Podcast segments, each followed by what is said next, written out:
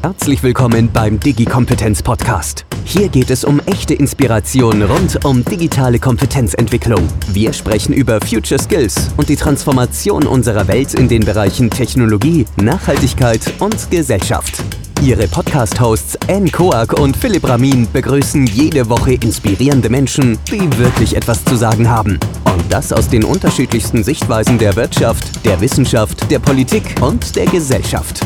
Digi-Kompetenz. Lassen Sie sich von den führenden Thought Leaders jede Woche aufs Neue inspirieren. Produziert von i40.de. Herzlich willkommen, liebe Zuhörerinnen und Zuhörer. Sie hören den Digi-Kompetenz Podcast mit Anne Cork und Philipp Ramin. Ja, und heute sprechen wir mit Professor Dominik Bösel. Er ist Geschäftsführer des Berliner KI-Unternehmens Micropsy Industries. Er ist dort neben seinem Mitgründer für die strategische Leitung verantwortlich und in dieser Rolle übersieht er die ambitionierte Technologie-Roadmap des Unternehmens, das grenzenlose, intelligente Automatisierung in der Industrie zur Tagesordnung machen möchte und dafür jüngst in einer Serie B 30 Millionen Dollar Wagniskapital Kapital sammelte. Dominik hat auch einen Lehr- und Forschungsauftrag beim Deutschen Museum und ist Professor für Digital Sciences, Automation and Leadership an der Hochschule der Bayerischen Wirtschaft. Mit der von ihm gegründeten Robotic and AI Governance Foundation treibt er den interdisziplinären Diskurs über die Auswirkungen von Robotik und Automatisierung auf die Gesellschaft und die Selbstregulierung des Einsatzes disruptive Technologien voran. Und seine Arbeit in Forschung wurde weltweit schon zitiert, bildet eine Basis für Unternehmensstrategien, Regierungsroadmaps und wird von anderen Initiativen und Forschungsgruppen verwendet, zum Beispiel von der United Nations, dem Europäischen Parlament und dem Weißen Haus. Und zuvor war Dominik in verschiedenen Positionen bei Festo, bei KUKA, bei Microsoft. Und er hat ein Diplom in Informatik und einen MBA-Anschluss von der Universität in Pittsburgh. Er sagt, Robotik und künstliche Intelligenz werden uns wie das Internet verändern. Um die Robotik Natives von morgen zu schützen, brauchen wir Robotik und AI Governance. Er ist auch vorne mit dabei in dem Team des Programmes AntMe, ein Programm, Programmierspiel. Und Dominik ist überzeugter Geek manchmal auch Nerd genannt. Er hat nämlich seltsame Hobbys, beispielsweise importierte er vor der Krise Hardware aus Japan. Er ist der Erste, der etwas haben muss und sich dann schrecklich ärgert, dass es nicht funktioniert, aber es lässt ihn einfach nicht los. Er kauft die Nachfolgeprodukte trotzdem, weil er unbedingt herausfinden muss, ob es besser geworden ist. Er ist Early Adopter, gehört zur Comicbuchfraktion und sammelt Einmannfiguren. Herzlich willkommen, lieber Dominik. Guten Morgen, vielen herzlichen Dank für die liebe Einführung. Das ist, es ist leider so wahr. Ja. Und deswegen also, sitzt du hier, weil es wahr ist. Ja. Genau, und liebe Dominik, super. wie schön, endlich bei uns einen bekennenden Nerd im Podcast zu haben. Ich, Was? ich, ich, ich, ich gebe es ja zu, ne? Sehr gut, sehr gut. Was für Comic-Bücher sind das, die du sammelst? Ach, bei, bei, äh, äh, vor allen Dingen Marvel und äh, da, ich habe irgendwie meine Begeisterung, das kommt so ein bisschen von der Liebe für Technologie und Robotik, einfach an Iron Man gefunden. Und äh, also Tony Stark ist ja eine, eine, eine unheimlich polarisierende Figur. Mhm. Ähm, das ist einmal sehr spannend, aber vor allen Dingen an dieser Technologie, wenn man sich überlegt, das, der einzige Superheld, der ja wirklich durch Technologie zum Superhelden geworden ist und eben nicht durch irgendwie, was weiß ich, weil er von einem fremden Planeten oder so kommt. Und mhm. das fand ich einfach immer super, super faszinierend und natürlich auch mit den Problemen, die das Ganze einherbringt. Also das, ja, fand ich immer sehr spannend. Und, und Dominik, and me was haben ja. Ameisen bitte schön mit Programmierung zu tun? ganz, ganz viel. So ähnlich wie Computerprogramme sind, äh, sind Bits und Bytes, also Nullen und Einsen ja erstmal nicht intelligent, aber aus der passenden Kombination entsteht was Intelligentes. Und das ist ja bei Ameisen auch so. Ameisen entwickeln ja Schwarmintelligenz. Und mhm. äh, was wir uns damals überlegt haben, ist so eine Ameise, was die so tut, das kann man ja relativ schnell verstehen. Gehe vorwärts, suche Zucker, suche Äpfel und und und. Und daraus ist dann äh, aus dieser Idee mit so ein bisschen noch zusätzlich äh, drumherum ein Programmierspiel entstanden, über das man eben lernen kann, wie Code funktioniert und äh, zwar Schritt für Schritt und dann kann man da ein Ameisenvolk steuern und diese Ameisen laufen auf dem Spielfeld herum und müssen sich dann immer mehr koordinieren bis hin zu komplexen Algorithmen. Und dann wird das auf einmal, wirkt das so super intelligent. Wenn man aber reinschaut, die einzelne Ameise ist weiterhin leider ziemlich dumm und äh, damit kann man eben auch sich der KI nähern, künstliche Intelligenz, Algorithmik mhm. und, und, und. Und wir haben das sogar schon in Grundschulklassen gemacht und die haben da mhm. immer super, super viel Spaß. Und mhm. man lernt mehr, als man denkt. Und da kommen mhm. dann so schöne Kommentare von, von kleinen Mädchen zum Beispiel, die dann so, also das, das fällt mir nur so ein, weil da habe ich ein Bild im Kopf, so kleines Mädchen, sieben Jahre, blonde Zöpfe, die zu mir, äh, die, die mich so angucken und sagt, weißt du, so viel Spaß hat Mathematik noch nie gemacht. Mhm. Und das ist natürlich dann, wo dir dann das Herz aufgeht und was dich unheimlich freut. Ja, brauchen wir offensichtlich auch einfach andere Ansätze des Lernens. Äh, und, und das geht schon in den Schulen los. Äh, vielleicht stärker anwendungsorientiert, dass man auch versteht, wofür man die Mathematik lernt und die Statistik, äh, nämlich um später mal ein bisschen was zur KI zu sagen. Wie, wie stehst du zum Thema Lernen in dem Zusammenhang? Ähm, Lernen ist insgesamt unheimlich wichtig. Also ich glaube auch, und, und ich meine, das merke ich ja auch bei meinen Studierenden, Jetzt habe ich den Wert, jetzt bin ich schlecht vorbereitet, jetzt habe ich den Wert nicht mehr im Kopf, ab wann äh, die Menschheit das Volumen des Wissens überschritten hat, was in einen menschlichen Kopf passt. Ich glaube, das war irgendwie so 1700 sonst irgendwann. Wir wissen heute so viel und die Menschheit hat so viel Dinge gelernt und entdeckt, dass die gar nicht mehr in unsere Köpfe passen und das mhm. merken wir ja auch.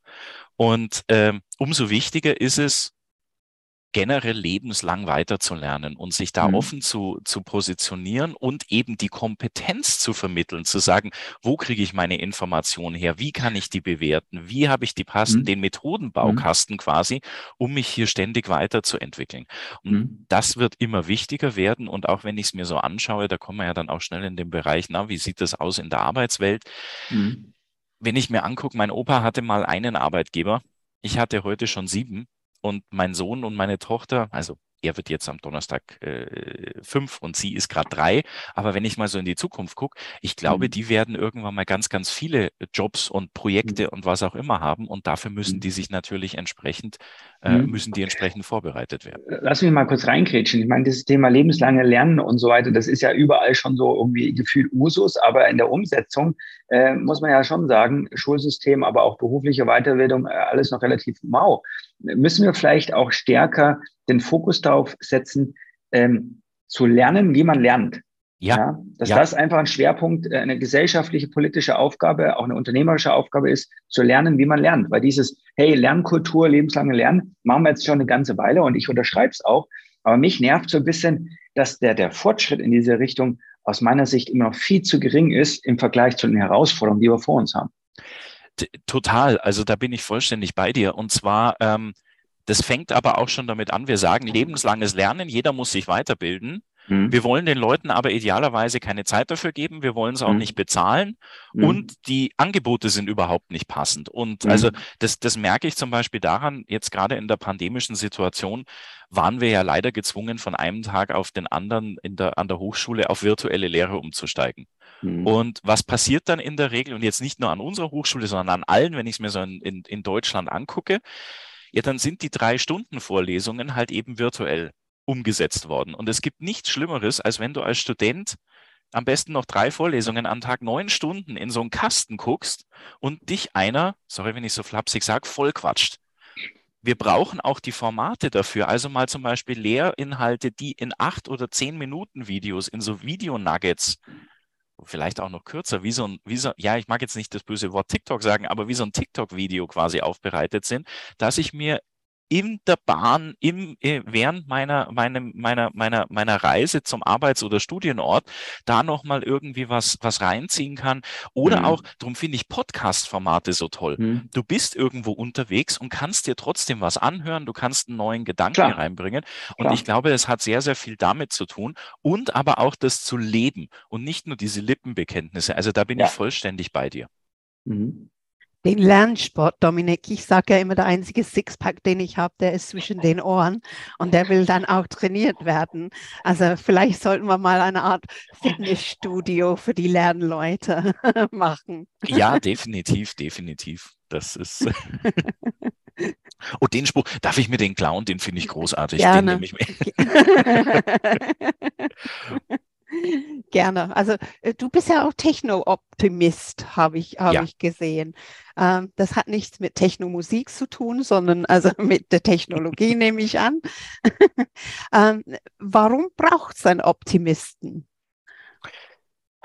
Ich, ich, ich weiß gar nicht, also generell ist meine Einstellung Technologie gegenüber einfach irgendwie, ich, ehrlich gesagt weiß ich gar nicht, woher das kommt, aber ist positiv. Ich glaube, Technologie kann den Planeten besser machen, kann, kann die Menschheit voranbringen, wenn wir die richtige Technologie treiben. Und Mhm. ähm, das, das ist jetzt ja natürlich Robotik und KI, da bin ich so ein bisschen erblich vorbelastet, aber auch andere Technologie. Und äh, es kommt natürlich immer drauf an, also jetzt ganz kurz vielleicht, wenn wir, wenn wir ein bisschen in die Philosophie abrutschen, ja, die Dualität und die, die Ambiguität von, von Technologie. Technologie ist per se ja neutral und es Mhm. kommt immer darauf an, wofür ich sie verwende. Ne? Also Mhm. Beispiele sind ja ganz bekannt, sind ja Atomtechnologie, egal wie umstritten sie aktuell ist, dass man sagt, okay, ich kann Energie damit erzeugen, aber dummerweise ist, kann ich halt auch Waffen draus bauen. Oder Biotechnologie, da gilt ja genau Mhm. das Gleiche und das, ist- die, die gleichen Dinge sagt man ja auch über künstliche Intelligenz. Oh je, was, wenn das aus der Hand ge- äh, läuft oder wenn da irgendwas passiert. Auf der anderen Seite jetzt natürlich ungeahntes Potenzial. Und ich glaube einfach dran, dass wenn man Technologie richtig betreibt und über, mal drüber nachdenkt, was für Technologie wir wollen und wofür wir sie einsetzen, dass Technologie unheimlich bereichernd sein kann. Ich Mhm. würde vielleicht nicht ganz so weit gehen wie, gibt ja auch Forscher, die sagen, die nächste Stufe der menschlichen Evolution ist Technologie. Ja, vielleicht jetzt nicht um, Biomodification oder was auch immer, da bin ich noch ein bisschen skeptisch. So hier, ich schneide mir meinen Arm ab und baue, baue da was Künstliches dran. Nie wäre ich jetzt zurückhaltend, aber nichtsdestotrotz, dass Technologie immer mehr unsere Lebenswelt durchdringt und dabei eben bereichert und besser und einfacher macht. Und wir hoffentlich dahin kommen, wie wir es damals bei der Waschmaschine auch waren. Also gibt ja so ein, zwei Erfindungen auf der Welt, die haben 30, 40 Prozent der menschlichen Zeit freigesetzt und die konnte dann eben in sozialen Fortschritt, in neue große Mhm. Ideen, in Erfindungen gesteckt werden. Mhm. Und ich glaube, wir sind wieder an so einer Kante, wo das eben durch KI und Automatisierung wieder passieren kann und passieren Mhm. wird und wo hoffentlich die Menschheit nochmal so einen richtigen Sprung macht. Mhm. Sag mal, Dominik, ich würde mich selber auch als, als, als Tech-Optimist bezeichnen. Ähm, aber was ich äh, schon registrieren muss in Deutschland, dass wir mittlerweile, vielleicht schon immer, irgendwie ein sehr verquertes Verhältnis zur Technik haben, zur Technologie haben. Da gibt es einerseits schon auch teilweise so ein bisschen die, sagen wir mal, die, die, die vielleicht die Tech-Naivitisten, ich weiß nicht, ob es den Begriff gibt, wahrscheinlich eher nicht, aber wo man sagt, da ist ein sehr naives Verhältnis zur Technologie, vielleicht blind, aber die viel größere Gruppe sind eigentlich diejenigen, die sehr skeptisch gegenüber Technologie sind und, und ja schon irgendwie mit Online-Banking, Kreditkarte haben wir so die deutschen Beispiele, wo wir immer doch sehr zurückhaltend waren. Manchmal aus begründeten Gründen, manchmal aber eben auch sehr willkürlich. Ähm, das ist eine Frage, die ich schon oft in unserem Podcast gestellt habe, weil mich interessiert und beschäftigt das Thema. Warum haben wir so ein verquertes Verhältnis mit Technologie in Deutschland und vor allem, warum hat die Skepsis eigentlich so in den letzten Jahren, Jahrzehnten so zugenommen und das war ja letztlich auch ein Wettbewerbsnachteil oder ist es auch? Ich, ich bin jetzt mal böse und stelle die Gegenfrage, haben wir das überhaupt oder hatten wir das traditionell in Deutschland überhaupt? Weil wenn ich mir so anschaue Hm. und jetzt wirklich mal 200 oder 100 Jahre zurückschaue, dann war ja eigentlich gerade bei der mechanischen Innovation oder mechanischer Technologie, also alles so, was wehtut, wenn es auf den Fuß fällt, da, da war Deutschland ja eigentlich Ja. immer Richtig, sehr weit vorne und sehr richtig. Optimistisch. Das ist ja, Richtig. und du hast es ja gerade schon angedeutet, es ist ja erst in den letzten Jahrzehnten irgendwann gekippt. Mhm. Und ich glaube, da kommt halt schon etwas rein, was wir ähm, durchaus haben, nämlich so ein bisschen diese Frage nach der Auswirkung. Also das ist übrigens auch was, wenn man sich so anguckt, wo kommt denn so die ganze Ethik her und wo wurde denn Ethik und solche Auswirkungen, wo wurde das denn erforscht? Dann waren da ja unheimlich viele deutsche Philosophen involviert oder deutschsprachige Philosophen. Und ich Mhm. glaube, wir haben schon sehr, sehr früh eben nachgedacht, oh ja, was sind denn das, die, die Auswirkungen davon? Was passiert da? Wo sind die Gefahren? Und dann natürlich auch kommt da sicherlich irgendwie auch was, was äh, soziopolitisches oder mit rein, also oder, oder generell auch gesellschaftspolitische Faktoren wie die Technologie, die in den letzten 20, 30 Jahren getrieben wurde, äh, wird ja leider nicht immer uns hier zugeschrieben, sondern die kommt ja dann aus anderen Ländern, ja, meistens mhm. eben über den großen Teich. Mhm. Und ich glaube gar nicht, dass es manchmal die Skepsis vor der Technologie selber ist, mhm. sondern eher die Skepsis vor den Auswirkungen und, oh, was passiert denn, wenn die meine Daten kriegen? Mhm. Wobei ja gar nicht mal so richtig definiert ist, was, wer die eigentlich sind.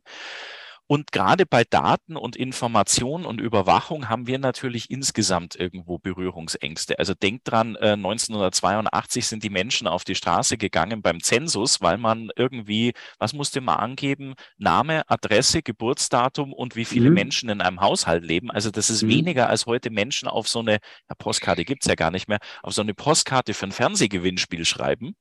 Äh, und, und also ich, ich glaube, das ist an der Stelle auch ein bisschen schizophren, weil einerseits wussten wir mit unseren Daten, mhm. haben aber diese diffusen Ängste. Mhm. Und das behindert uns. Und deswegen, da kommen wir zu dem ganz, ganz wichtigen Punkt, weil wir da ja beim Lernen gerade vorher waren. Ich würde mir was ganz, ganz Großes wünschen. Und zwar, dass wir nämlich den Auftrag haben, egal ob Politik oder Wirtschaft oder Forschung, Technologie verständlich zu erklären. Hm. Weil manchmal habe ich den Eindruck, gerade wenn du dann irgendwann mal so doch deine vier Buchstaben vorm Namen hast oder so, dann lebst du davon, dass du Technologie möglichst unverständlich erklärst, weil es muss ja Exzellenz sein und du musst ja besonders toll sein. Und je besser man das nicht versteht, was du tust und je kryptischer dein Paper ist, umso wertvoller ist es. Mhm. Jetzt hätte ich fast ein böses, böses englisches Wort verwendet, das mit dieser, mit diesen Kühen und dem, was hinten rauskommt. Egal. Also äh, Mist. Ja. Wir haben den Auftrag, Technologie so ja. zu erklären, dass Menschen sie verstehen, dass sie keine Angst davor haben und dass sie abwägen können, dass sie an dem Diskurs wieder teilhaben können. Und das mhm. würde ich mir sehr stark wünschen. Mhm. Dominik, kann es sein, ich habe eine Freundin, sie sagt ja immer, es ist denkbar, dass wir zu viel denken. ähm, scheint mir eine, bin ich mir nicht ganz sicher, aber gut. eine, eine, eine leichte deutsche Krankheit kann das ja auch manchmal sein, dass man die Sachen immer so weit denkt ähm, ins Negative, dass man dann sich selber damit lähmt. Wäre es vielleicht auch denkbar, dass wir weniger denken und mehr tun? Äh, den, den zweiten Teil. Also mit dem weniger denken, ich habe jetzt, sorry, ich habe vorher so flapsig gesagt, wenn ich so rausschaue auf die Straße, bin ich mir manchmal nie sicher, ob wir genug denken, aber ähm, nein, das ist, ist, ist, ist natürlich jetzt, jetzt, jetzt böse Polemik. Ähm, äh, ja, ich, ich glaube, mehr tun, mehr machen, mehr ausprobieren wäre nicht schlecht. Mhm. Und ja, das ist auch so eine Phrase, Philipp wird jetzt gleich wieder sagen, ja, das haben wir auch schon oft gehört, aber, aber dieses, die Kultur dahin zu ändern, zu sagen, mal machen, mal ausprobieren und dann, ja, man muss ja nicht den Karren gegen die Wand setzen, aber vielleicht doch mal einen kleinen Fehler machen dürfen und daraus zu mhm. lernen, das ist, glaube ich, was ganz, ganz Wichtiges. Oder auch so dieses, war ja auch eine Zeit lang unheimlich in oder ist es noch. Design Thinking ist ja ein tolles Wort dafür, zu sagen, hey, ich nehme das mal in die Hand, ich bastel einen Prototypen für was, ich probiere es mhm. aus und dann noch ganz erschreckend, ich spreche mit möglichen Kunden, die das auch mal haben wollen könnten und mhm. zwar möglichst früh und versuche dann was zu bauen, was Menschen wirklich, wirklich brauchen und wirklich wollen. Ich glaube, das ist uns irgendwo ein bisschen mhm. abhanden gekommen. Also so dieses, mhm habe da mal einen ganz tollen Begriff gelesen, Goldrand-Ingenieurstum. Also diesen Goldrand noch an den Teller pinseln und dann äh, irgendwas ganz, ganz perfekt fertig bauen, dann verkaufen wollen und feststellen, ach so, aber das braucht ja eigentlich gar keiner das ist, glaube ich, so eine Krankheit, die mhm. wir haben, wo wir dann viel zu viel einsteigen und wo wir eigentlich früher sagen könnten, na ja, aber welches Problem löse ich denn? Was will ich damit anfangen? Für wen ist es? Und mhm. einfach mal machen. Ja, da mhm. bin ich, ähm, da bin ich vollständig bei dir.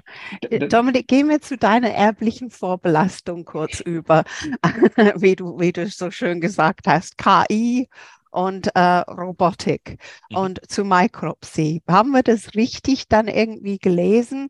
30 Millionen Dollar ähm, Investition und der Hauptinvestor kommt aus Estland einer unserer Hauptinvestoren. Also wir haben ja unterschiedliche große Investoren. Wir haben deutsche Investoren. Wir haben, äh, ja, das stimmt, Rauno kommt aus Estland. Äh, aber, äh, äh aber äh, ansonsten, meine, wir haben auch äh, ehemalige wir haben auch Leute aus dem ehemaligen Umfeld von Rocket Internet und das ist ja wirklich deutsches Wagniskapital. Also würde ich so gar nicht sagen, sondern es ist eigentlich eine sehr vor allen Dingen europäische, aber auch äh, Deutschland geprägte Investi äh, Investorengruppe. Mhm. Mhm. Schön, dass die dann auch nicht bedenkenträger sind. Also, was macht denn Micropsy? Ja, äh, wir versuchen den Roboter so intelligent wie möglich zu machen. Also mhm. ähm, äh, der, der, der nicht 30, nicht 90, sondern 10 Sekunden Pitch ist, wir bringen dem Roboter durch Demonstration in, in Stunden das bei, was andere in Wochen und Monaten nicht programmieren können. Mhm. Und äh, das Ganze funktioniert so, alles, was du dem Roboter zeigen kannst und was der Roboter visuell erfassen kann, kann er lernen. Und zwar mhm. lernt er es wirklich und es wird nicht Zeile für Zeile für Zeile programmiert. Mhm. Und ich bin da ganz ehrlich, ich komme ja aus der klassischen Robotik. Ich war ja lange Jahre bei der KUKA und dann bei Festo und und und. Ne? Das ist so der Roboter, dass er schweißt und dass er in der, in der Automobilindustrie, da der irgendwie die millionste Golftür auch noch da die, die Schweißnaht hinkriegt und so. Also super, genau wie man sich das vorstellt, so hochgekrempelte Ärmel und ne, hier Chaka. Ähm, da waren Roboter ja alles andere leider als intelligent. Die waren hochpräzise, mhm. die waren genau, die waren schnell, die sind super, mhm. aber die sind nicht flexibel. Und mhm. als ich Micropsy kennengelernt habe, Micropsy Industries oder auch gerade vor allen Dingen den Ronny, also den, den, den Mitgründer, ja, dann war die Value Proposition, dieses Wertversprechen war, wir können das viel einfacher und viel besser und wir können Dinge, die davor noch nie gingen. Und ganz ehrlich, ich habe da so ein bisschen gelacht, habe ich gesagt, jo, okay, bitte stellt euch hinten an, seid ihr eins von 15 Startups, die das gerade behaupten, super toll, klasse, ne? Ähm, ich durfte ja auch früher so ein bisschen M&A mitmachen und Due Diligence und da kamen häufiger Startups, die das behauptet haben und keins hat geliefert. Mhm. Und dann haben die gesagt, nee, nee, guck mal, wir haben hier Videos. Da habe ich gesagt, okay, wie habt ihr die gefaked? Ist ja super toll, aber klasse, habe ich auch schon ein paar Mal gesehen. Nee, nee, nee, komm nach Berlin, schaust dir an. Und dann bin ich da hingeflogen, habe mir das in dem Lab angeguckt und da war es in dem Fall äh, Greifen eines Kabels aus dreidimensionalem Raum. Also irgendwo hing da so ein Kabel rum, zack, mhm. Roboter greift das Kabel und steckt es irgendwo ein. Und ich war so, what? Ihr könnt es wirklich? Das mhm. ist wirklich ein Game Changer. Das ist wirklich was, mhm. was ich so noch nie gesehen habe. Und ja, eins mhm. führte zum anderen und seitdem bin ich eben dann auch mit dabei, weil es mich so überzeugt hat. Und wir können jetzt eben wirklich Kabel einstecken, wir können äh, Dinge einfügen, wir können polieren, wir können mhm. und, und das sind wirklich so, so Dinge, die davor halt einfach nicht möglich waren. Sag mal, ist das äh, nochmal eine Stufe weiter als die klassischen Konzepte, die wir heute diskutiert mit Cobot und sensitive Robotik und äh, Human-Machine Collaboration? Ist das nochmal ein Stück weiter oder geht das schon so in diese Richtung? Äh, ja, ja, das ist, äh, es ist einerseits ein Stück weiter, andererseits ist es genau das, was das auch so ein bisschen enabled. Also ähm, die, die, ich glaube ja an vier Roboterrevolutionen. Die erste mhm. war schon. Wir haben ja. 60, 70 Jahre lang eben die Golftüren geschweißt oder die Autotüren, sorry, ist nicht irgendwie um Produkte zu nennen. Äh, die, die, Autotüren auch von BMW, auch von Daimler. Ja, genau, richtig. Gibt es ganz, ganz großartige deutsche Marken, egal ob Zuffenhausen, Stuttgart, Rüsselsheim, wo auch immer. Also ist ja, ne? So. Ähm, äh, Golftüren, äh, äh, Autotüren geschweißt. So. Und ähm, das war aber, wie gesagt, nicht intelligent. Jetzt kamen mhm. endlich die Cobots. Wir haben den mhm. Roboter aus dem Käfig geholt. Das heißt, du mhm. konntest mit Maschinen interagieren. Die waren aber immer noch nicht smart. Dann kommt mobile Robotik als dritte Revolution. Also nicht ich komme zum Roboter, sondern der Roboter kommt zu mir oder dahin, wo er hin soll. Und die vierte ist endlich, wenn das intelligent wird. Und ja, wir, wir, wir befeuern zum einen die vierte, auf mhm. der anderen Seite sorgen wir aber auch ein bisschen so für die Demokratisierung der Robotik, weil dadurch, dass Roboter einfacher zu bedienen werden und nicht mehr dieses lange, langwierige Zeile für Zeile programmieren, sondern vormachen, mhm. zeigen, mhm. lernen lassen. Also so bei uns muss man ungefähr wir nennen das Episoden, so 15 Episoden, 15 bis 30 Episoden aufzeichnen, dann eine halbe Stunde in der Cloud rechnen, dann wird das Modell runtergeladen, kann ausgeführt werden. Im Idealfall, klar, gibt kompliziertere Fälle, aber das ist jetzt eine, eine andere Geschichte. Ähm, auf jeden Fall, wir reduzieren da die Zeit und die Komplexität und das macht es auch einfacher, für Menschen Roboter überhaupt mal zu verwenden und in Erwägung zu ziehen. Also dieser, der Einzug des Roboters in den Mittelstand oder vielleicht auch mal in einen Handwerksbetrieb das wird dadurch befeuert und, mhm. und dadurch eben ermöglicht. Und ja, das ist genau das, was, was uns da weiterhilft. Mhm. Ich habe vor zwei Jahren eine Studie gemacht zur äh, Frage, wie wird äh, KI im Jahr 2030 aussehen? Ähm, was wird das mit den Menschen der Gesellschaft machen? Es war in veränderter Form die Frage an dich, wie wird KI 2030, nee, nicht KI, wie wird Robotik 2030, 2040, 2050, du kannst es aussuchen. Mhm. aussehen? Also wie, wie wird äh, Robotik unsere Gesellschaft äh, beeinflussen und verändern? Da gibt es ja sehr unterschiedliche Szenarien. Ja. Wie siehst du das? Ihr beschäftigt euch vermutlich sehr intensiv mit der Frage. Ja, ja, ja. Also so, sowohl bei Micropsy als auch, also es ist ja auch so ein, so, ein, so, ein, so ein forscherisches Steckenpferd für mich. Richtig. Ähm, also ich glaube, als erstes Mal wird sie ganz unterschiedliche Formen haben. Also das ist so mhm. wie mit, mit, äh, ähm, mit, mit Computing und mit, mit Rechnern allgemein. Also wenn ihr dran denkt, früher waren ja mal Rechner irgendwann so Mainframes, die ganze Räume gefüllt haben und dann, ja, Thomas Watson hat ja auch so schön gesagt, nie wird es einen Markt für mehr als fünf Desktop-Computer geben. Ne? Heute schleppt jeder einen in der Hosentasche oder in der, in der, in der, in der Handtasche mit sich rum. Mhm. Ähm, Miniaturisierung, Mobilisierung und dann wird das Ganze irgendwie ubiquitär und durchdringt einfach so alles. Also heute hast du ja bis im Poloshirt irgendwie so ein RFID-Tag und ich glaube, das Gleiche wird mit Automatisierungstechnologie auch passieren. Die wird schleichend anfangen, unsere Lebenswelt zu durchdringen und das ist ja mhm. heute schon beim, beim, bei, bei Fahrzeugen so. Mhm.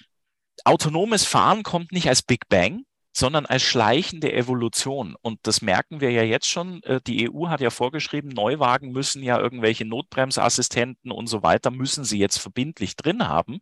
Das war vor 20 Jahren noch irgendwo in den Oberklasse-Limousinen drin, mal so als Test. Mhm. Genau so wird, die werden immer autonomer werden, dann halten die mal den Abstand, dann halten die die Spur und dann wird das irgendwann wird's da sein und es wird irgendwann ja, in Abstufungen vielleicht oder in Qualitätsunterschieden, aber es kommt. Und genauso wird es mit anderer Automatisierung auch passieren. Es wird immer mehr Funktionen geben, die teil- oder vollautomatisiert in unserem Leben ablaufen. Staubsauger, Roboter, was auch immer. Und dann aber hoffentlich nicht eine Funktion pro Gerät, weil sonst haben wir irgendwie, sonst schaut es aus bei uns wie, wie bei Star Wars. Also ich meine, ihr kriegt ja heute schon einen Staubsaugerroboter, einen Wischroboter, einen Poolreinigungsroboter, einen Rasenmäherroboter, einen, einen Dachrinnenreinigungsroboter. Äh, wenn das so weitergeht, haben wir irgendwann mal 741 kleine Roboter zu Hause und es schaut so aus, wie, wie gesagt, wie bei Star Wars. Der Keks in der Küche fällt dir runter beim Abbeißen. Es gehen drei Türchen auf, fünf Roboter kommen raus und kämpfen erstmal drum, wer aufputzen darf. Das kann es ja nicht sein. Es ist vor allen Dingen auch nicht nachhaltig, sondern es muss dann eher so in die Richtung General Purpose Robotik gehen. Mehrere Funktionen in einem Gerät und mhm. bis, das wäre jetzt so 2050, ja, zu Hause. Mhm. Davor wird es, glaube ich, aber gehen. So lange wird es noch dauern, 2050. Ich habe gehofft, dass ich diese Themen relativ bald oder zeitnah delegieren kann. Wie gesagt, einzelne Funktionen glaube ich schon, okay. aber weißt du, bis es jetzt so, na, was, was, was, was Elon Musk gerade vorgestellt hat, egal was man von Elon hält und so, ja. aber also dieser, dieser Optimus, den er vorgestellt hat, dieser mhm. humanoide Roboter, mhm. bis der wirklich alles so gut kann wie ich oder wie eine, ja. wie ein Roboter-Haushälter, ein Roboter-Butler, ich glaube, mhm. da braucht es schon noch ein paar Jahre. Also das ist, mhm. sorry, dass ich euch da jetzt ja, enttäusche, aber ist, was ist passieren okay. wird, aber, sorry, was passieren wird, Industrie zuerst, dann aber auch so Dinge wie Retail, also Einkaufszentrum. Äh, jetzt fängt es ja an in den ersten Restaurants, die so Abräumroboter und sowas haben. Und daraus dann schleichend und irgendwann dann auch mal zu Hause und Liebe meines Lebens, darf ich meiner Frau nicht sagen, Jetsons Rosie, der Roboterhaushälter, die Roboterhaushälterin. Sorry für die lange Antwort, jetzt war es ein bisschen, ja, aber ihr merkt, ich super. bin da. Ja, ist ein cooles Thema. Also Dominik, wenn, wenn du davon redest, das hört sich, hört sich so an, als ob wir in der Zukunft nicht nur Digital Natives, sondern wahrscheinlich auch Robotic Natives brauchen werden. Ähm, ja. Was für Fähigkeiten werden diese haben müssen und auf welche Ebenen in der Wirtschaft äh, muss dann dieses Verständnis dann auch durchdringen? Ich, ich glaube fest auf allen. Also ähm, Robotic Natives, unsere Enkelkinder werden Robotic Natives sein. Unsere Kinder nicht ganz, weil die hüpfen ja hier gerade schon um mich rum. Die werden damit aufwachsen. Und, und wir und, und die Generation unserer Kinder sind die letzte Generation an Robotic Immigrants analoger Migrationshintergrund, aber wir kennen das Internet und, und diese ganzen Dinge, aber die Automatisierung noch nicht. Aber spätestens, glaube ich, bei unseren Enkelkindern werden wir umgeben sein von Automatisierungstechnologie. Damit das passiert, oder fangen wir andersrum, was ist der positive Effekt davon? Der positive Effekt davon ist, ähnlich so wie heute mit digitalen Technologien, werden die keine Angst mehr vor Automatisierung haben. Weil die werden verstehen, das macht mein Leben leichter, das setzt Zeit frei, ich kann die Zeit für andere Dinge verwenden. Es wird sich auch zeigen, dass das höchstwahrscheinlich eben nicht die Jobs vernichtet, wie das immer gesagt wird, sondern ja, Berufsbilder werden sich verändern und es gibt Auswirkungen natürlich, aber es wird eher zu neuen Jobs, anderen Berufsbildern und und und führen. Und ähm, es wird uns helfen, eben den, den, den Fachkräftemangel, den wir ja jetzt wirklich anfangen zu sehen und zu spüren, dass wir den, dass wir da, dass wir den irgendwie in die, in den Griff bekommen. Heißt, die haben keine Angst. Aber was die brauchen, ist natürlich, erstmal ein Grundverständnis dafür, ähm, eine Offenheit, genau diese, diese, diese Kompetenz, sich da weiterzuentwickeln und weiterzubilden, weil mhm. ihr wisst ja, wie schnell sich heute schon IT-Technologie verändert. Jetzt wird das dann eben bei Automatisierung der Fall sein. Mhm. Und ähm, äh, ich glaube, genau dafür müssen wir die Grundlagen schaffen, dass ich da, dass, dass ich halt akzeptiere, dass ich in 40 vielleicht auf auch mal 50 Jahren Berufsleben, wenn es blöd läuft, dass ich da halt unendlich viele Generationen sehen werde und von mhm. teilautonom das irgendwann zu immer vollautonomer wird. Und der mhm. Mensch hat aber eine ganz, ganz tolle Rolle da. Mhm. Wir sind nicht mehr künstlicher Muskel, wie in der mhm. ersten industriellen Revolution, also Teile anreichen und so, sondern wir brauchen die Menschen jetzt für das, wo sie richtig gut sind. Intelligenz, Erfahrung, Wissen und, jetzt stehe ich glücklicherweise nicht auf, weil der Bayer immer so schön sagt, Bauchgefühl. Und das ist bei manchen, und ich zähle mich da auch dazu, ein bisschen mehr vorhanden, wenn man dann so in die Breite wächst. Also du sagtest, Sixpack ist oben im Kopf. Äh, ja, bei mir ist das Fassel eher so um die, um die Hüftgegend.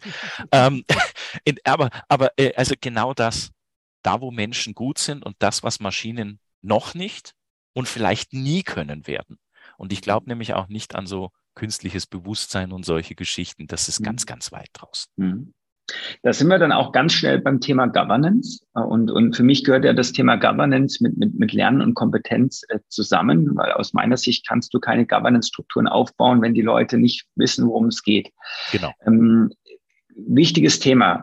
Kannst du uns mal ein bisschen so deine Einschätzungen geben? Nicht nur in Bezug auf das Thema Robotik, aber die gleiche Diskussion führen wir ja zu KI. Die gleiche Diskussion führen wir um das ganze Thema Datenökonomie. Äh, hängt ja alles ein Stück weit zusammen, vernetzt sich, so soll es ja auch sein, aber wird dadurch auch anspruchsvoller. Ja, ja, komplett. Also ähm, erstmal, ich glaube auch, wir brauchen Governance. Äh, was heißt Governance in dem Zusammenhang? Wir brauchen Leitlinien, Frameworks, Empfehlungen. Ähm, was wir vielleicht am Anfang nicht brauchen, ist, also da unterscheidet man in der, in der, in der Wissenschaft zwischen Hard und Soft Regulation. Was ist Hard mhm. Regulation? Hard Regulation ist Gesetzgebung. Also mhm. ich verbiete mal was. Das ist die schlimmste Form davon, weil dann ist es weg, dann kann ich es nicht machen. Mhm. Das behindert Innovation. Es gibt aber auch Abstufungen dahin. Es gibt zum Beispiel Selbstverpflichtungen, also so ähnlich wie es mit Kinderarbeit oder äh, Green IT ist. Ja, da kann man jetzt auch wieder sagen, passiert viel Greenwashing, sind Marketinginitiativen? Ja. Auf der einen Seite ja, auf der anderen Seite aber auch nein. Die Idee dahinter ist, ich muss die Opportunitätskosten für schlechte Technologie so hoch machen, dass es sich gleich lohnt, gute Technologie zu entwickeln. Was heißt das? Mhm. Das heißt mhm. im Endeffekt, ich muss eine eine Umgebung schaffen, unter anderem auch durch Nachfrage durch den Nutzer, durch politische Rahmenbedingungen, durch generell gesellschaftliche Orientierung, wo ich sage, passt auf, wir wollen keine nicht nachhaltige Technologie. Wir wollen keine Wegwerfprodukte. Wir wollen keine böse KI, jetzt was auch immer das sein soll. Also mhm. wir wollen keine, die Daten missbraucht, die Menschen ausschnüffelt, die was auch immer. Aber wir wollen KI, die unser Leben einfacher macht. Wir wollen eine Automatisierung, die uns unterstützt. Und deswegen üben wir Druck aus, damit, damit gar keine schlechte Technologie entstehen kann. Und wie gesagt, da gibt es eben Abstufungen, Selbstregulierung, Standardisierung, dass sich die Unternehmen selber zusammentun und sagen, seht mal, also wenn wir da jetzt nicht drauf achten, zum Beispiel Recht für, für auf Reparierbarkeit, wenn wir das nicht machen, dann ja, irgendwann treten die uns die Hütte ein. Also na, das, das, das fällt jetzt nicht auf große Beliebtheit. Also sowas, da kann man wirklich mit, mit eben solchen Governance-Frameworks, glaube ich, viel erreichen. Ein Beispiel, an dem ich mich orientieren würde, wäre die ganze Geschichte Corporate Governance. Also so dieses Compliance, keine Bestechlichkeit, was auch mhm. immer. Klar gibt es natürlich immer negative Ausreißer, aber das funktioniert aktuell sehr, sehr gut. Und es mhm. funktioniert eigentlich aus Selbstverantwortung, weil die mhm. Unternehmen wissen, was passiert, wenn sie sich nicht dran halten. und ich glaube, was Ähnliches brauchen wir für Technologie auch. Aber sorry, will jetzt nicht wieder so eine Ewigkeitsantwort, kann da aber natürlich gern, gibt es schon noch ein, zwei Aspekte. Das ist interessant. Wir wollen dich da nicht unterbrechen. Brauchen wir da vielleicht auch so, so, so ein Technologie-TÜV? Also wir haben ja einen TÜV und es gibt natürlich auch noch andere Brief, äh, Prüfinstanzen, aber so, dass man so ein Siegel, ein Label, ähm, da ist äh, gute KI-Insight, da ist äh, nachhaltige KI-Insight. Ähm, allerdings ist es wahrscheinlich auch wieder äh, schwer, wer, wer setzt das fest, ähm, wie neutral ist das dann? Ähm, sind auch noch viele Fragen offen. Äh, ja, also ich meine, da könnte ein Schritt sein, ich, ich, ich glaube ja an sowas, was ich gern das Robot Manifesto nenne, also mal so eine Grundcharta, und da gab es ja auch schon ein, zwei Ansätze da draußen, ja. ähm, äh, eine, eine Charta für Automatisierung oder für, für KI, dass wir einfach sagen, finden wir, und jetzt bin ich ja Informatiker im Herz, also muss es eine Primzahl sein, ist ja ganz klar, die, die, die 11, 13, 17, was weiß ich, äh, Regeln der Robotik. Ähm, und zwar so ein Subset von Robotik, auf die sich irgendwie die Industrie, die Politik, aber auch die Gesellschaft, die Interessensvertreter, die Gewerkschaften einigen können. Und ich mhm. glaube, das wäre mal ein erster Schritt. Mhm. Jetzt sagt man oder, oder wirft man mir da gerne vor und sagt, ja, aber Dominik, das ist doch viel zu naiv gedacht und das werden wir nie hinkriegen. Mhm. Interessanterweise, wenn wir mal auf so eine Metaebene gehen, wo wir wirklich sagen, pass mal auf, denk mal an deine Kinder oder deine Enkelkinder oder, oder generell so die nächste Generation wollen wir Roboter, wollen wir Kriegsroboter? Da sagt jeder, ja, bei Gott nein. So, wollen wir äh, KI, die Menschen die Daten aus der Tasche zieht? Ja, nein, wollen wir nicht. So, also du kannst schon so einen Konsens finden. Es wird dann natürlich unheimlich schwierig, wenn du es ausdefinierst. Ja, das wollen wir, das aber nicht. Aber mhm. so mindestens mal so Grundrichtungen, die kann man mhm. formulieren. Mhm. Und darauf aufbauen könnte man sowas machen. Ja, ich glaube, Zertifizierungen, wie du angesprochen hast, ähm, äh, so einen Technologie-TÜV, egal ob jetzt von TÜV, DEKRA oder wem auch immer. Ja, da wird es aber, glaube ich, schwierig. Also so eine, eine generelle KI-Zertifizierung schwierig, aber für einzelne Bereiche, autonomes Fahren, Medizintechnik und, und, und, da glaube ich durchaus, dass das sinnvoll sein könnte. Ähm, übrigens, ein, ein, ein, ein Beispiel vielleicht noch, was wir nicht machen dürfen aus meiner Sicht das, was wir gerade in Deutschland und in Europa sehr, sehr gerne tun. Nämlich erstmal, wenn wir nicht wissen, was wir tun und wenn irgendwie der Druck von außen kommt, dass die Politik sagt, so, jetzt verbieten wir erstmal alles. Ja, ja. Genau. Weil dann haben wir wieder das Problem wie mit dem autonomen Fahren, ne? also dass ich jahrzehntelang nicht auf deutschen Straßen autonom fahren darf und dann müssen deutsche Unternehmen nach Nevada gehen, um, sie da, um da ihre Technologie auszuprobieren. Mhm. Das kann es nicht sein. Mhm. Ein Beispiel, wie es funktionieren kann, sind die japanischen Toku-Zones. In Japan hat man Stadtviertel ausgelobt, da hängen auch überall Schilder in fünf Sprachen, die sagen, in diesem Stadtviertel wird Robotik ausprobiert. Und dann wissen cool. das sowohl die Menschen, die da wohnen, es weiß die Kommunalregierung und es weiß jeder, der den Fuß da reinsetzt. Da gibt es auch dann Verträge mit Rückversicherern, falls doch was passiert und, und, und. Und mhm. da können Unternehmen, Startups wie große Konzerne autonome Abfallentsorgung, cool. Service-Roboter, was auch immer ausprobieren. Und du wow. weißt aber, wenn ich hier reingehe, dann könnte da was passieren oder ja, Achtung, hier könnte ein Roboter durch die Gegend laufen, fahren, wie auch immer. Mhm. Nichtsdestotrotz, die Rahmenbedingungen sind geschaffen, um es mal auszuprobieren. Und wenn man dann merkt, es läuft gut oder schlecht, dann wird die Regulierung nachgezogen. Und das finde ich ein ganz, ganz tolles Beispiel. Und das könnten wir auf KI anwenden, das könnten wir auf Robotik anwenden, das können wir auf andere äh, disruptive Technologien anwenden. Und sowas würde ich mir eigentlich für uns auch wünschen sehr beeindruckendes Beispiel, äh, sehr pragmatisches Beispiel. Äh, das sollte man tatsächlich mal ein wenig auf die Agenda bringen. Du hast jetzt gerade Japan erwähnt. Ähm, wer ist denn eigentlich aktuell so führend im, im, im Robotikbereich? Da sagen ja auch unterschiedliche Studien, unterschiedliche Ergebnisse. Ich kriege viel von China mit, dass da jede Woche, hatte ich mal eine Zahl gelesen, drei neue Robotikunternehmen entstehen irgendwie. Ich weiß nicht, ob das stimmt. Der größte, die äh, größte Install-Base ist ja auch in Asien, was Robotik mhm. angeht. Äh, was sind dir, was sind die aktuellen Zahlen, die du hast? Drei neue entstehen, sieben andere gehen pleite. Nee, ich weiß es nicht. ähm, also, äh, äh, sorry, das war jetzt böse. Ähm, ich ich, ich habe da eine lustige Anekdote. Ich, ich, ich durfte ja auch selber, auch noch schon zu KUKA-Zeiten und so viel auf der Welt unterwegs sein. Mhm. Über CO2-Footprint reden wir jetzt bitte nicht. Ähm, mhm. äh, aber auf jeden Fall, dann, dann bist du auch auf viel so Investoren-Events. Und ich war auf Investoren-Events im Silicon Valley und da haben die alle gesagt, also für Robotik, da musst du nach Deutschland gehen, weil da passiert die Robotik. Ja, das ist Geheimtipp. Mhm. In Deutschland zeigt jeder nach links oder nach rechts auf der Welt, bloß nicht nach Deutschland.